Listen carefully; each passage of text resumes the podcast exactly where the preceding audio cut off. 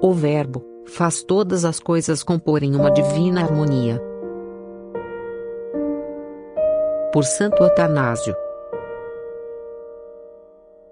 Não existe nada, absolutamente nada, que não tenha sido criado pelo Verbo de Deus. São João nos ensina com estas palavras: No princípio era o Verbo, e o Verbo estava junto de Deus, e o Verbo era Deus.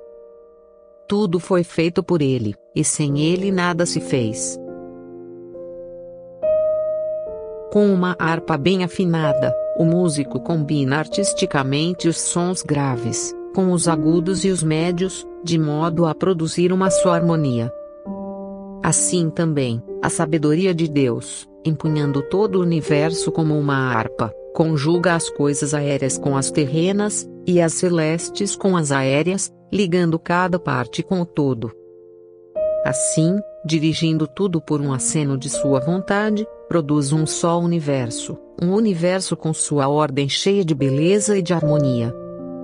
Entretanto, ele mesmo, Verbo de Deus, permanece sempre imóvel junto do Pai, enquanto tudo se move dentro da força da respectiva natureza, segundo o agrado do Pai. Por seu dom, tudo vive e se mantém conforme sua natureza, compondo assim, por ele, uma admirável harmonia, verdadeiramente divina. Só por comparação podemos entender uma realidade tão imensa. Por exemplo, num coro numeroso, com muitos homens e mulheres, jovens e velhos, sob a direção de um só maestro, todos cantam conforme sua capacidade e estado, homem como homem, criança como criança, velho como velho, jovem como jovem. No entanto, todos formam uma só harmonia. Outro exemplo, como nossa alma, ao mesmo tempo, move nossos sentidos segundo suas propriedades. Na presença de alguma coisa, todos eles se movimentam. Os olhos veem, os ouvidos escutam, o olfato percebe, o paladar prova.